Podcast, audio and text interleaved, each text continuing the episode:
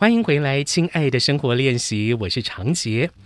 讲到西班牙，你可能会想到斗牛，想到 flamenco 啊；讲到了这个葡萄牙，你可能会想到葡萄牙的美食，还有他们很著名的 Fado 的音乐啊。这个南欧的国家，每个国家都很有自己的文化特色，也很值得我们来探索。今天的节目呢，我们就邀请到两位西班牙、葡萄牙的达人来跟大家分享西葡的旅游。邀请到的就是行健旅游南欧线的线控，啊，为大家介绍严志伟 Mark，Mark 你好，大家好，主持人好。另外一位呢，也是南欧线的线控严海如 Mavis，Mavis 你好，你好，大家好。两位都姓严，有亲戚关系吗？没有，没有。OK，只是刚好而已，哦，有缘分，有缘分哈。Mavis 现在主要是负责南欧线的线控啊，也就是西葡跟摩洛哥这样子。对，西班牙、葡萄牙、摩洛哥。那 Mark 呢？除了担任线控之外，听说也是领队，是吗？对，呃，偶尔我也会出一些团，然后带客人去欣赏南欧的风光。哇，所以西葡你应该是走过无数次了，是这样子吗？没到无数次这么多。好，那你们因为担任线控的关系，加上 Mark 又是呃会带团嘛，哈，所以你们多次的造访西葡，我想把这个时间拉回到你们第一次踏上西班牙或葡萄牙的国度那个时候，好不好？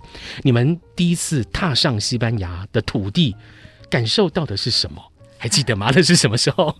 有那个已经年代有点久远，对，那个时候在是已经大学的时候。哦，你大学就过去了，好羡慕啊！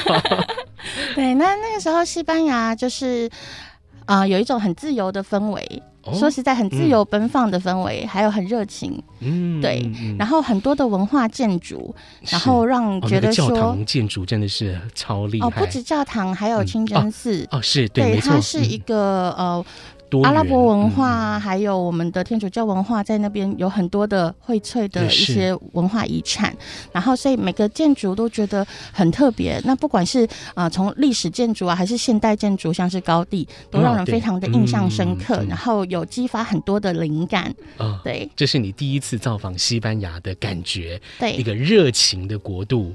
哦，一个自由、开放、奔放的国度。那葡萄牙呢？嗯，葡萄牙的话，我是大概前，但是快十年前的时候过去过。然后那个时候第一次去的时候，觉得说这个地方非常的淳朴，对，不会好像很多的欧洲国家都很商业化。嗯，对。然后呃，有很多地方会觉得和台湾有一点相似。哦，怎么说？对啊，因为像他那边很多的传统花砖，那台湾其实在一些老房子也有一些花砖艺术。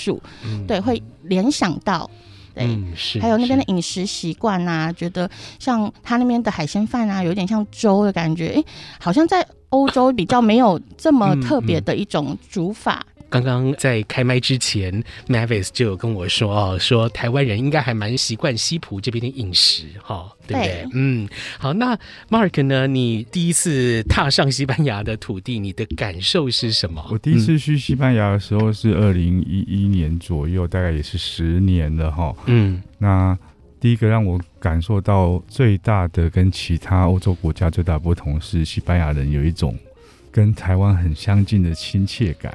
哦，对，他可能是因为拉丁民族的特性，嗯、然后，呃，加上我们台湾也是一种多民族融合的那种呃民族氛围嘛，嗯、所以整个我就觉得很 match。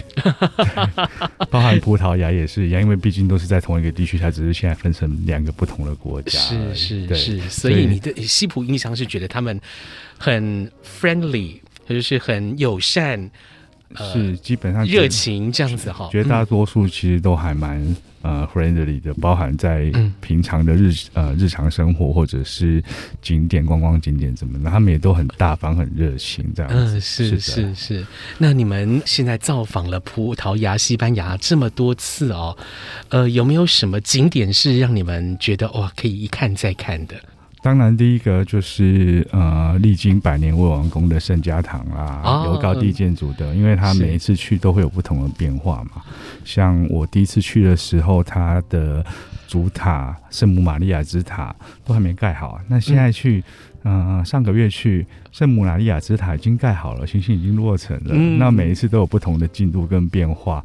是蛮有趣的一点。然后还有其他的景点都是。蛮值得一再回味的。嗯，是。那我的话，我蛮喜欢一些艺术方面的，像美术馆啊，普拉多美术馆，或者是一些像是高地的建筑啊，或者是像在巴塞罗那也有一些其他的现代主义建筑，像是多美尼克的建筑，对，对，都是蛮特别的。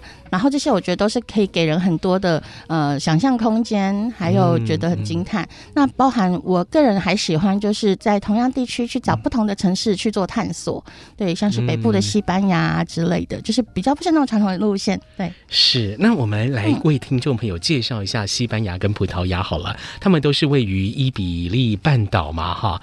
我们先请两位来介绍一下西班牙好吗？嗯，其实呃，如果你从那个世界地图来看的话，嗯、你会发现西班牙、葡萄牙这个伊比利半岛啊，它是欧洲跟非洲接壤的一块地方，嗯，距离很近，距离很近，嗯、呃，尤其是有一个直布罗陀海峡，距离最短只有十四点五公里而已。嗯，然后整个因为它跟非洲接壤关系，所以在历史上面，呃，从北非来的穆斯林，他就很容嗯、呃、很容易入侵，所以当时西班牙在古代的时候，罗马帝国灭亡之后呢，就由穆斯林入侵统治了大概七百多年的时间，所以整个这个地区呢，受到穆斯林的伊斯兰的文化影响很大，那也奠定了西班牙不管在建筑啊、在宗教啊、在饮食上面，都有因为这个文化而影响，跟欧洲整个地区其他中欧、西欧、北欧差异。最大的地方就是由这边开始的，嗯、是，对，因为历史的缘故，伊斯兰文化的算是洗礼或说滋养，所以让呃这一片伊比利半岛的土地长出了跟比如说像旁边的法国完全不一样的文化氛围。是，你可以这样说吗？没错，嗯，那西班牙的这一些建筑啊，哇，刚刚听你们两位讲哦，真的是非常的精彩。因为，呃，虽然我还没有去西班牙，但是我看过很多的这些建筑的图鉴哦，不管是呃现代的，或者说是中世纪遗留下来的这一些教堂哦，都可以看作是人类工艺或工程技术的。一个非常具体的展现，是的，所以你可以看得出来这些建筑在人类历史建筑史上面的一个地位哈。那我们再来请 Mavis 来跟大家讲一下西班牙。你们因为西班牙不管是首都马德里嘛。呃，或者是北部的这些朝圣者之路这沿线的这个海岸或城市，还有像巴塞隆纳这些都有不同的特色。你们是如何从这些各地的特色去拉出行程出来呢？嗯。其实，在我们一般的西班牙的传统行程来说，最经典的行程路线来说，在马德里部分，我们一定要看的是古典的艺术，因为西班牙很重要的三大画师在这边有一个世界第三大的美术馆普拉多，在这边都可以看到哦。那最重要的，像我们的戈雅、维拉斯盖兹或者是埃尔格雷考的作品，都非常有个人的风格特色。那所以在这边都可以认识到。那戈雅可能是大家比较没有那么熟。悉的，他是对，哦，是吗？我我比较熟悉戈雅，啊，因为想台湾其实大部分好像因为有展的关系，大部分台湾人都会比较听过是维拉斯盖兹，嗯嗯，因为呃呃有台台湾转制好几好几次，然后包括他的仕女图在台湾之前都可以看得到，对啊，那像戈雅的部分，它有它的画风就是一个很承先启后的时期啦，对啊，它是算是。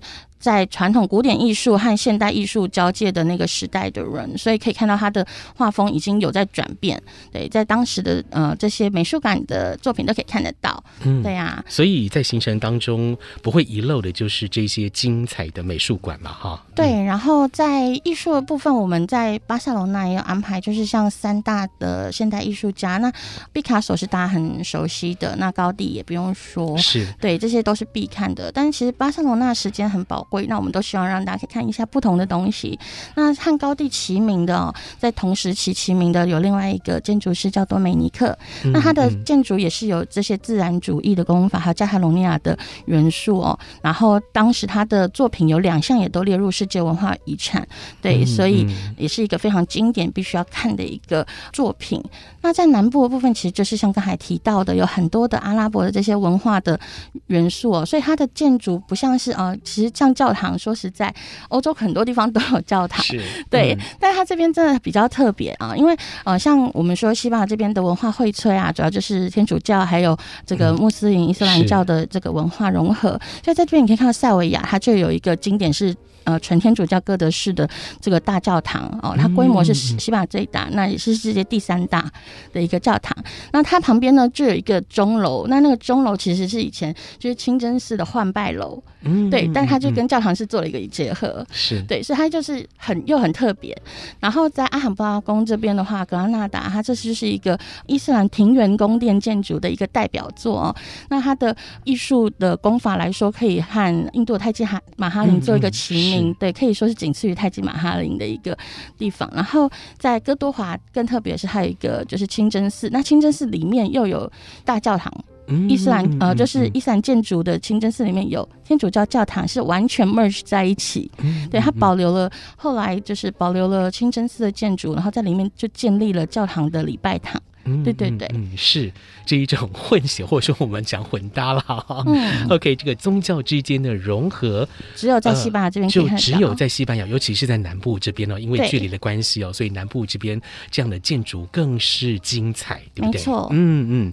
好，那除了这一些西班牙的路线之外，西班牙还有很多的节庆哦，传统节庆也是很多人想要去朝圣的，对不对？没错，嗯。来，我们像西班牙有三大节庆哦，我们最推荐大家去玩的就是我们的奔牛节、番茄节，还有法雅节，嗯，这非常有特色。那西班牙很很酷的是，它很多的节庆都是我们觉得很疯狂，好像很现代，但它其实都是很传统，就是已经承袭了很久的这个节庆传统。嗯那像法雅节的话，它有很多的巨偶，我觉得逛起来有点像我们台湾的那种台湾灯会，嗯，就是它有很多巨偶是纸偶或是人偶，然后都是做一些和当时的时事有关的哦，例如说可能就是。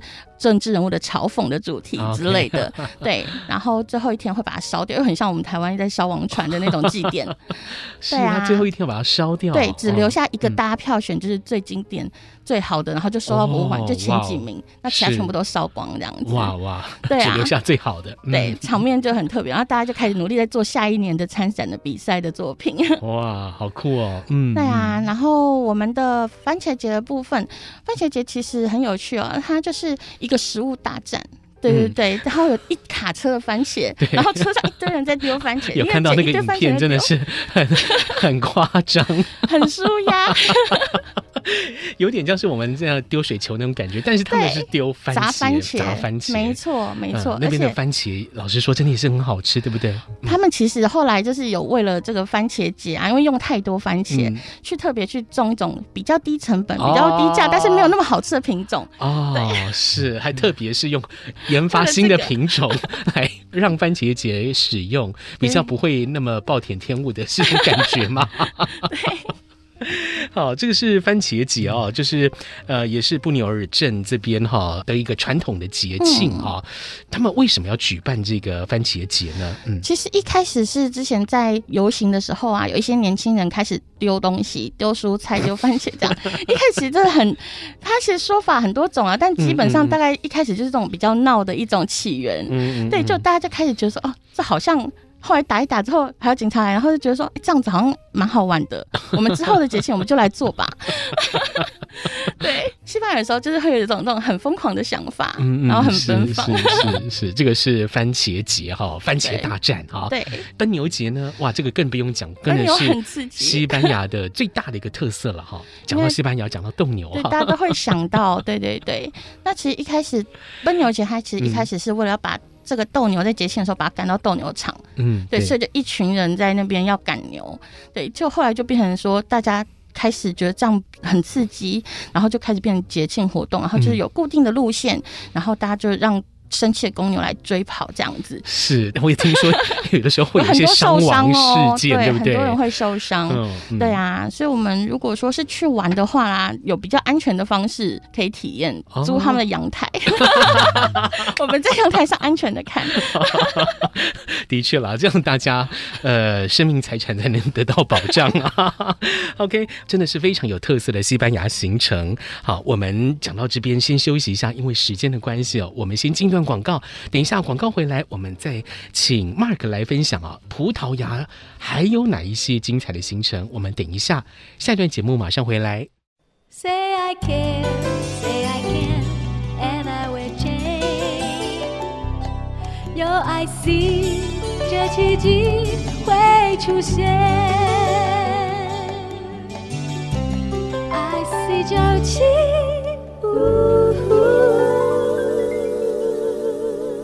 ，IC 之音 FM 九七点五，欢迎回来，亲爱的生活练习，我是常杰。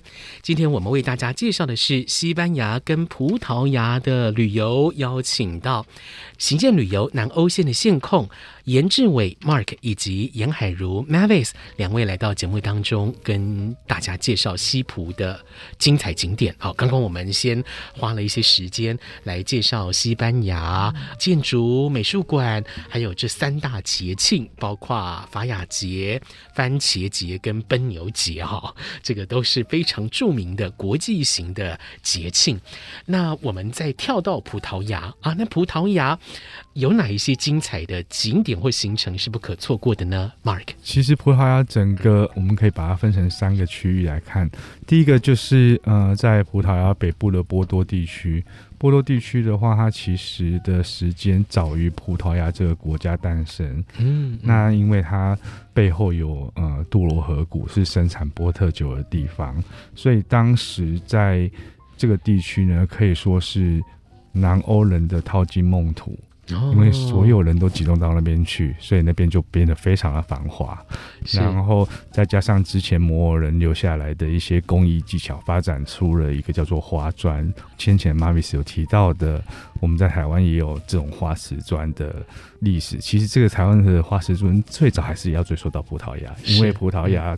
日本的明治维新再把这个花瓷砖带到台湾来，嗯嗯嗯，对，是，所以这个啊花瓷砖非常丰富，每一栋建筑都用自己不同的花瓷砖，再加上波特酒的产区嘛，所以那边可以品尝到波特酒，这是一个非常不可错过的地方。再就是中部，中部的话有三大圣城，就是有天主教的遗迹，嗯、那这些遗迹是比较没有摩尔人风格的，所以它的特色是非常独立的。嗯嗯，对，是。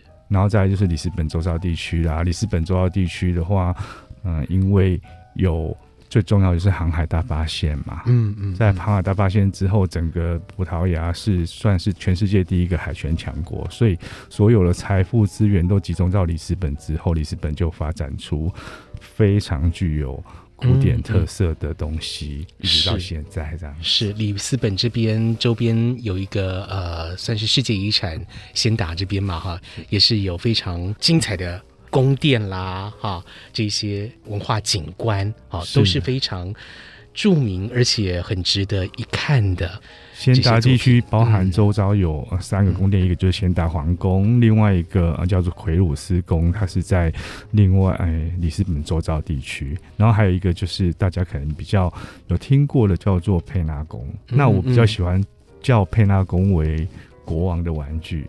因为它其实不是一个宫殿，它是国王为了他自己的乐趣而把当时所有精彩的建筑特色全部放在一起的东西，嗯嗯、所以那里面非常的丰富，然后颜色非常的鲜艳，非常的跳，然后各种有趣的人偶啊。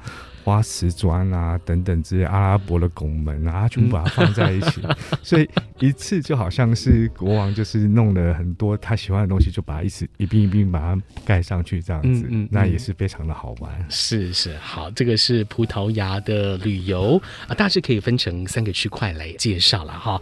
那因为西葡其实老实说哦，地方也很大啊，尤其西班牙 国家很大哈。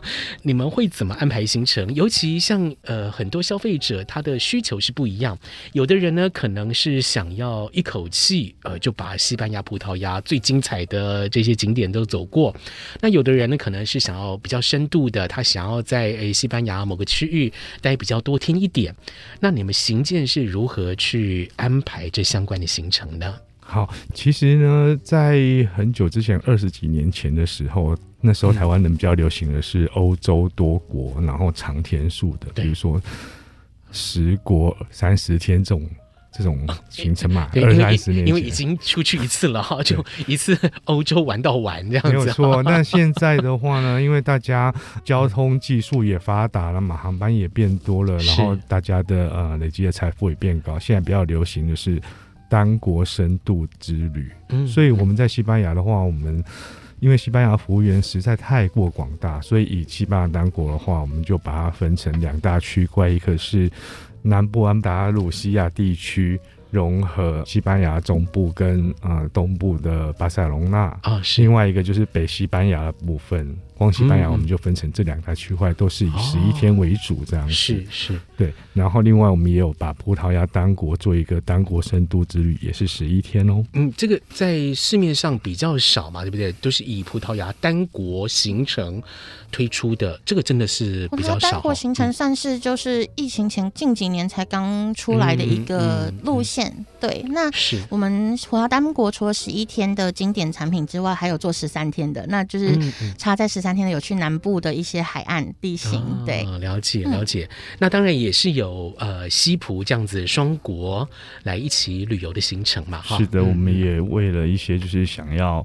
多。花一点点时间，可是他其实真的时间也没太多，但是他只要多花个两天，他就可以有呃去到里斯本地区变成西葡综合的行程。当然，我们有为。呃，另外一个族群规划一个比较长天数的大型的 package，从西班牙、葡萄牙一路延伸到摩洛哥，总共十九天的行程。哦，是连北非摩洛哥也一起走了，这样子哈，十九天。OK，好，那就要请两个多礼拜的假了。好，那在这个航空公司的选用或搭配上面有怎样的一些思考？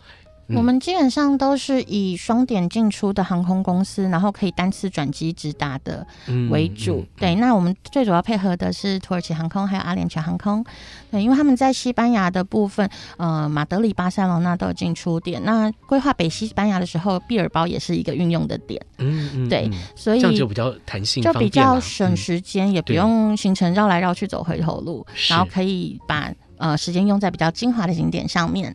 对，那葡萄牙部分目前的话，以土耳其航空为主，因为它是有波多和里斯本双点的进出。对，那。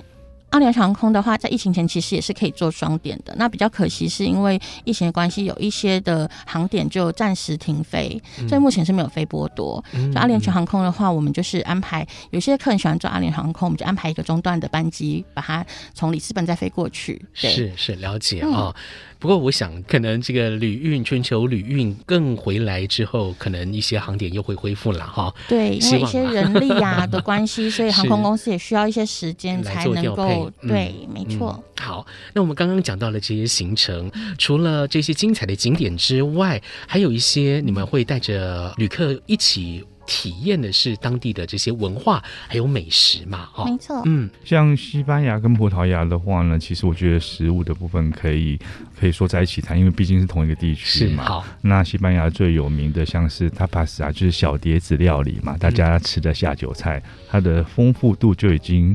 可能就是十几二十来种不同的口味这样子的，嗯嗯，对。而且这个 tapas 的文化部分，其实我觉得很有趣，因为在欧洲大部分地区啊，他们的用餐习惯都是自己有一份自己的食物，他们其实不习惯和人家做分食。嗯嗯、但是在南欧这个部分，他们确实是蛮习惯这种 tapas 的文化。那有一些小菜，然后几个朋友这样一起分。分享这个餐点，然后喝酒，啊、对，跟我们台湾的这种 饮食文化反而比较相近，嗯、我觉得这是很有趣的地方。对，然后另外还有像是西班牙海鲜饭啊，这个大家都嗯都或多或少有听过嘛，它也是一个很大锅的海鲜饭，大家一起分食的，嗯、基本上整体而言。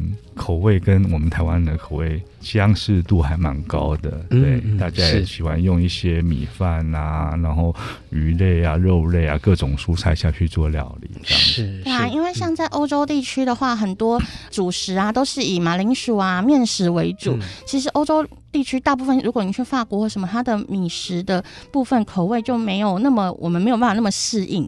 但是在西班牙这边海鲜饭部分，台湾人都。非常喜欢，对，然后像到葡萄牙，它有它的海鲜饭，但和西班牙的完全的不一样，嗯、对，它就是湿湿的，很像粥，汤汤水水的这样子，然后料非常的丰富。对呀、啊，嗯，是。在台北这边也开了一些葡萄牙餐厅，有有有，有特别去吃过，有吃过，哇！吃了这个餐厅之后，我就对葡萄牙就更想去了，你知道吗？就在这附近，好像对，没错，就拉近了，好像我们就跟这个国家之间的距离哈，用一个餐桌一道食物就拉近了距离。我们刚刚在一开始的时候有在跟大家讲到了西班牙的 Flamenco 跟这个葡萄牙的 Fado 哈，这都是非常。精彩的秀，对不对？没错。那其实，在西班牙、葡萄牙晚上的这个呃生活，可以看这个秀是非常开心的事哦。尤其在西班牙，它的弗朗明哥秀，它是从吉普赛人的文化而来。吉普赛人就是一个流浪的民族，那属于可能社会比较底层。嗯、对，那他们的有一些生活上的一些情绪啊、压力啊，或是伤心啊，这种都是透过这样子的一个歌舞的一个形式来做表达。那其实弗朗明哥最开始。它其实是一种歌唱的艺术，那后面呢，这些舞蹈啊，还有乐器啊，才加进来。呃，我们在安达鲁西亚这边呢、啊，它有一些弗朗明哥的场地是非常特别，它是很原汁原味的，是在洞穴里面看。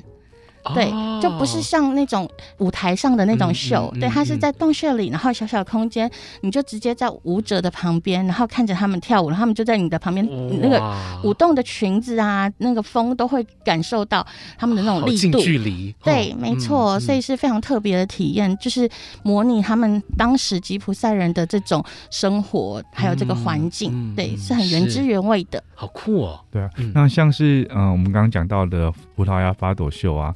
它其实是基本上在古代大航海时代的时候，因为要航行从葡萄牙到南美去，这距离非常长嘛，嗯、所以可能会有一些传染啊，有些水手一出航就不知道能不能回来，所以当时候他们在跟家人离别的时候，就会呃跟家人唱一些离别歌啊，嗯、那这种情绪就是比较哀伤的，对，对，然后再加上呃出航太久。引发乡愁。那到了非洲或者是南美洲的时候，他们当时又加上当地的非洲的一些民族，因为他们毕竟绑架了蛮多黑奴的嘛，嗯、黑奴把一些非洲音乐节奏也带进来，所以再演变成现在的发抖。那现在发抖呢，它已经不限于这种哀伤的气氛了，嗯、他们也会加入一些比较抒情的、啊、或者是比较轻快的曲子。那整个也是以歌唱表演为主，嗯、还有葡萄牙的呃六弦琴。嗯，嗯，对，是是，这个都是非常有民族特色的音乐哈。当中这个 flamenco 还包含了舞蹈这些，呃，算是很能够更深刻体会这个国家文化的表演艺术。那我们讲了这么多哈，呃，我们去了西班牙、葡萄牙，通常也都会想要买一些伴手礼回来给家人一起分享嘛。那你们有没有什么推荐的伴手礼呢？嗯，像葡萄牙部分，呃，我们有一些这种媒体香氛品牌。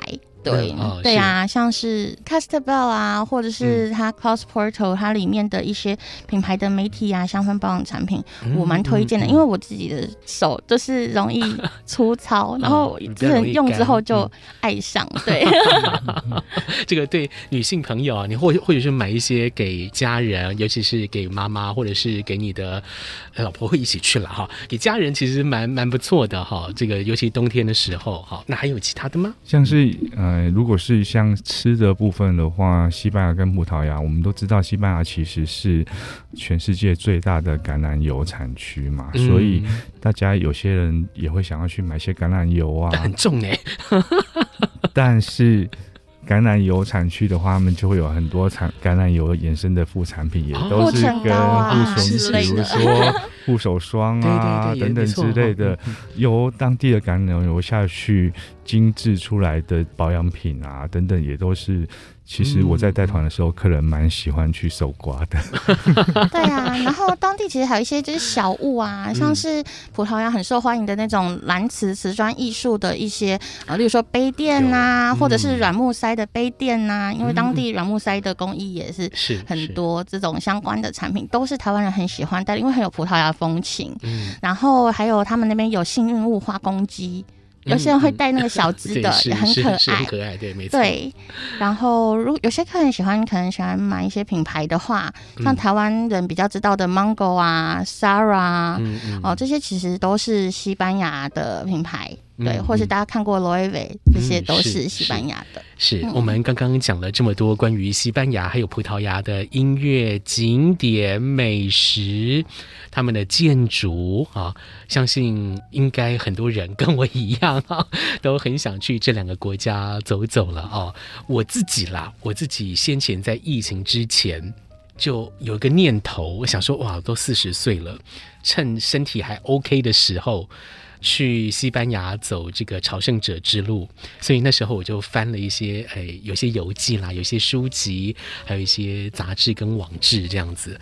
那时候就心里好期待，好想要安排这样的一个行程，但是又害怕自己说，因为毕竟朝圣者之路很长一条哦，我这个大咖 不知道能不能走完，会不会第一天走到一半我就说我要回台湾。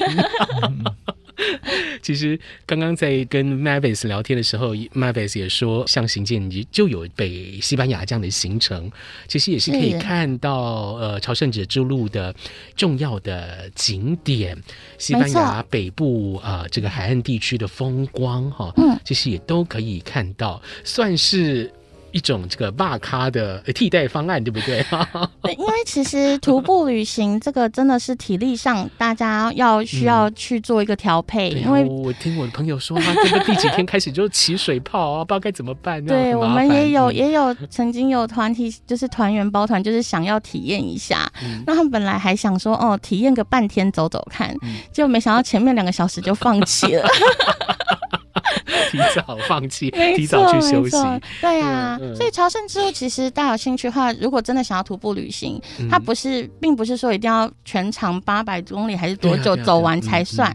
它其实走最后两百公里就可以领证书。但是两百公里，但两百公里也很也很久，对，也是蛮困难的，也是体力上的挑战。嗯、对啊，那我们北西班牙行程其实里面就有很多，因为朝圣之路它其实是好几条路线，它不是单一条。那我们有一些是法国之路啊，或是原始之路，或北方之路的一些主要的重要的景点城市，在我们的北西班牙行程都有。那其实北西班牙这个地区是非常特别，它和南部、中部的。西班牙的地貌啊，嗯、特色完全不一样。一样对，对嗯、那它受到阿拉伯人的影响也稍微少一点，因为那个时候阿拉伯人主要是在中南部，嗯、那北部的话就是当时的一些呃小国，当时就是窝藏在北部的一些山区里面在躲避，然后趁势想要再收复这个失土这样子。所以呃，北部的部分包含气候关系，它的山林啊都是非常蓊郁，跟南部可能比较干燥的这种气候地貌黄土啊就不太一样。所以在北部的部分，它有欧洲风。中山脉、欧中峰国家公园这边的景观，纯净自然会让人想到可能像阿尔卑斯啊那种感觉，然后还有缆车可以很近距离的看到这个自然风光。然后海岸线的话也有很特殊的这个海岸景色，那边是欧洲人的度假天堂。对，然后西班牙人都希望大家不要来，因为他们度假都想要冲过去。对，就希望这些外国观光最好不要知道，最好不要来，他们偷偷藏在口袋的秘密景点。是是，对啊。然后朝圣之路上其实很多的故事啊，然后真的是很值得去走走看。嗯，没错，是是。然后在北西班牙可以看到高地的建筑哦，高地只有三个建筑是不在。巴塞罗那全部都在北西班牙。嗯，是。Mavis 有成功说服我，因为像我就是有担心体力的关系啊，所以如果有这样的一个行程，其实对我来讲，我就可以不用担心说自己的体力能不能负荷，又可以看到北西班牙朝圣者之路上面的一些景点，对感觉是蛮不错的。对，然后听听故事，嗯、对呀、啊，然后也可以看到就是很多朝圣者背着背包，背着那个贝壳，可以感受一下那种感动。好，今天呢非常谢谢。呃，Mavis 还有谢谢 Mark 啊，两位新建旅游的线控来到我们节目当中，一起来介绍西普旅游，谢谢你们，谢谢。谢谢。